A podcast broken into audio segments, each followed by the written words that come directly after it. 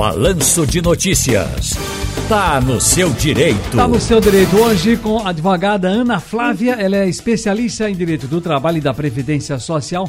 Doutora Ana Flávia, muito boa tarde, tudo bem? Seja bem-vinda. Boa tarde. Agradeço, a, a, o interesse é nosso. Pronto, agora já ajeitou ali a câmera, tá beleza. É. Olha, o Ministério Público do Trabalho traz um alerta, minha gente, para os ambientes corporativos na véspera das eleições. Segundo a recomendação do Ministério Público do Trabalho, as práticas de assédio eleitoral são consideradas crime, conforme estabelecido nos artigos 299 e 301 do Código, do Código Eleitoral. Dia desses aqui, conversando com o doutor Ney Araújo, que é um, um, um, outro colega seu, que sempre colabora com a gente, veio à tona esse assunto, porque um rapaz, um ouvinte, um amigo, ligou e disse: Olha, a empresa é, resolve fazer uma reunião do expediente, convoca os colaboradores e apresenta os candidatos Olha, não, há, não, não houve assim uma pressão para dizer você tem que votar nesse candidato ou nessa candidata que é da empresa, que são amigos da empresa, ou nós teremos aqui problemas. Não é assim a conversa. É aquela conversa boa, dá sempre um lanchinho, tem sempre um coquetel, tem sempre um agrado, aquela festa, adesivos, eh, não, dá, não pode mais dar boné e camisa, né? Mas uma bandeira para levar para casa. E, olha, o candidato da empresa, são nossos amigos e amigas, vamos ajudar. E, e aí, que práticas são configuradas como crime, doutora Ana Flávia? É, é complicado. É complicado e ao mesmo tempo não é, né? A gente tem que lembrar que o nosso histórico ainda é muito dentro do sistema escravocrata, quer queira, quer não é. O empregador vai acreditar piamente que ele, por pagar o salário, ele detém também um certo poder. Um poder, inclusive, de dirigir a vida desse trabalhador e dessa trabalhadora para além da empresa. É perigoso isso. Por isso que eu sempre falo, a empresa, nem de forma implícita, nem de forma explícita, ela pode estabelecer alguma métrica sabe? Porque é um risco, é um risco. É um risco eu fazer isso diretamente, prometendo cargos, prometendo vantagens, prometendo emprego, caso vote em determinados candidatos, como também é um risco fazer essa reunião que, como você mesmo acabou de dizer, não é nada explícito, mas implicitamente nós temos uma carga imensa aí de já uma alegação dizer assim, caso você não vote neste nosso candidato, você poderá ficar numa posição meio desconfortável.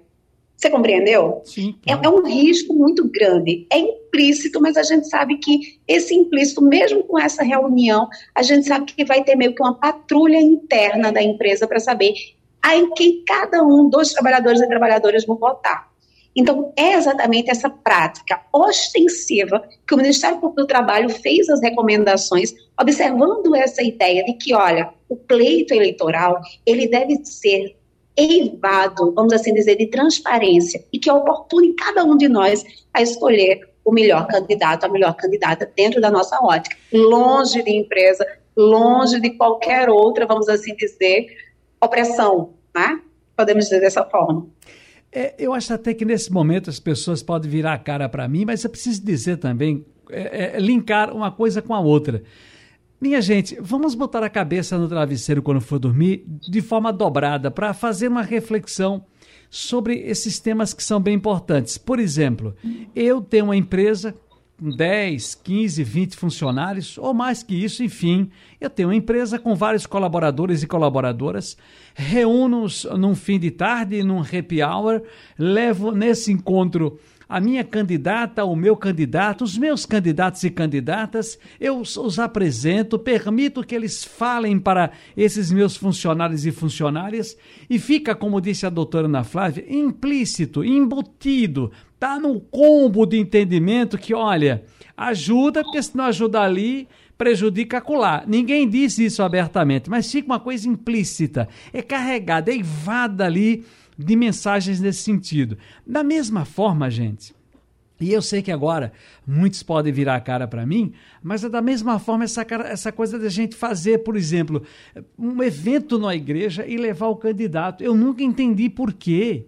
Sabe, eu, eu fico, eu, independente se agora essa coisa que nós estamos vivendo, isso não é agora não, essa coisa que a gente está falando muito atualmente da campanha do Bolsonaro e tal, mas final de semana agora o Lula também fez o um encontro lá no Rio de Janeiro, mas isso é antigo, E não é só com os evangélicos, já tivemos essa coisa também com a Igreja Católica, com centros. Eu acho que não é preciso você tomar aquele espaço para fazer isso. Não é, todos devem se envolver.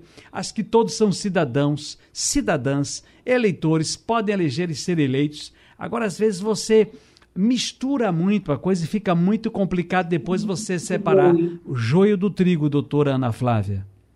Isso. E principalmente a gente tem que entender nesse momento de crise econômica. Tem muita gente vulnerável, sabe? E isso aí, para ficar marcado como uma ausência de, de, de, de, tangendo, na verdade, a liberdade de expressão dos seus funcionários, é um perigo muito grande. Né? Então, cuidado com essas ameaças, mesmo que uma ameaça velada. Não tem para quê fazer com outro. A empresa, a atividade economicamente organizada, ela não deve ser pau para nenhum tipo de coisa. É que nem também quando a gente fala com empresas sobre questões de eventos ligados à religião. E a gente sempre deixa que se for um culto ecumênico, ainda vai, mas outra coisa, você vai estar tá meio que direcionando o seu empregado. Agora, Até porque eu... a gente tem que deixar essa, essa, essa, distinção, sabe? Trabalhador é trabalhador. Não é como se fosse da família. É nesse como se fosse da família que a gente tem problemas mais na frente, de, de, de, de discussão de contrato de trabalho.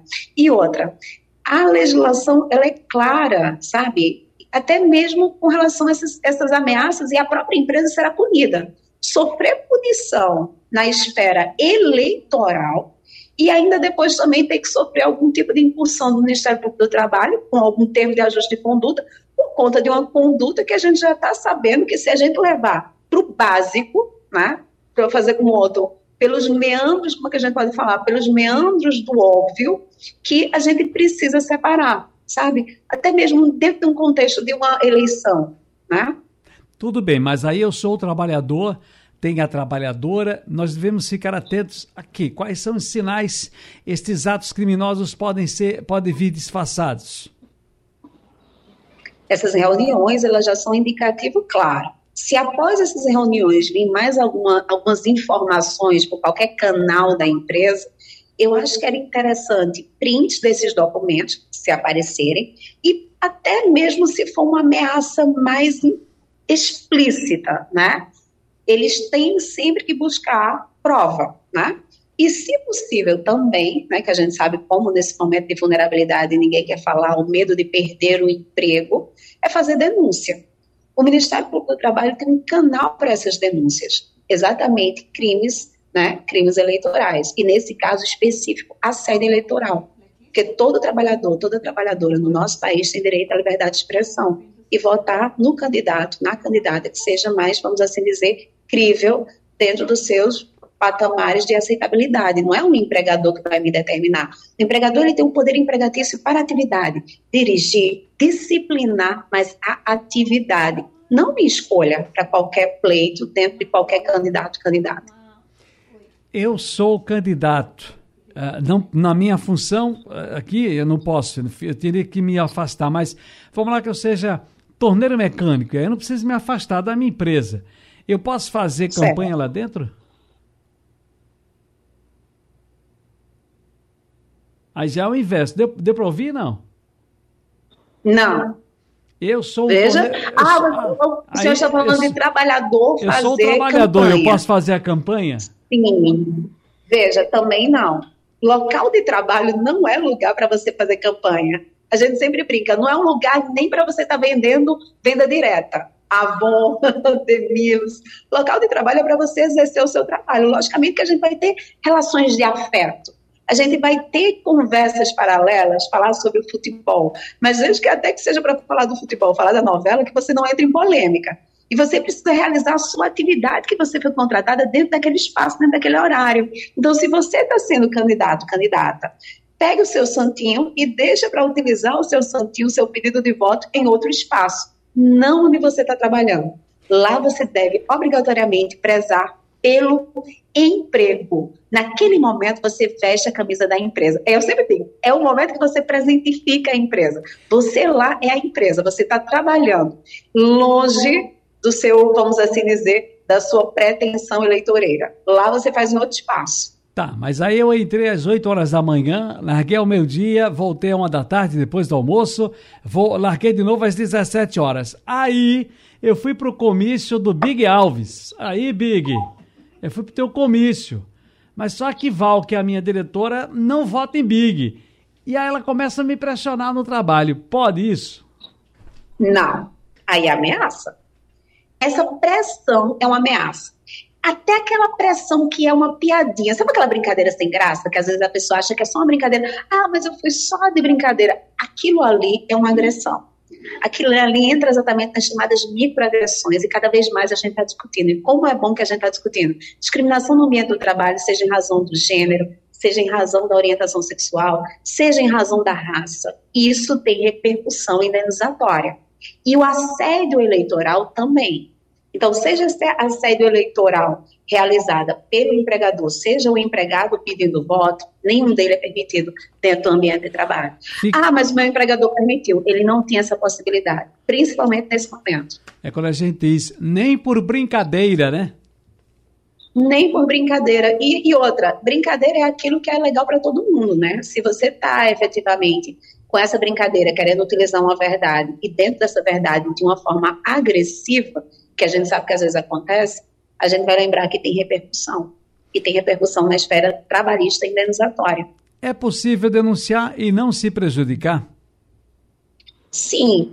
O, o canal de denúncia, ele é anônimo, né? É sigiloso. Então, dificilmente, impossivelmente falando, para ser assim bem mais clara em um português não tão poético, a gente tem a possibilidade de vazar o nome dessa pessoa que fez a denúncia, que é tudo pelo canal do Ministério do Trabalho. Eles têm um canal online de denúncia lá no site. Na partezinha mais embaixo lá do site vai ter lá. Muito bem. Doutora Ana Flávia, advogada trabalhista previdenciária, explicando para a gente as, as práticas que se configuram como crime, como assédio eleitoral, gente. Obrigado, doutora Ana Flávia.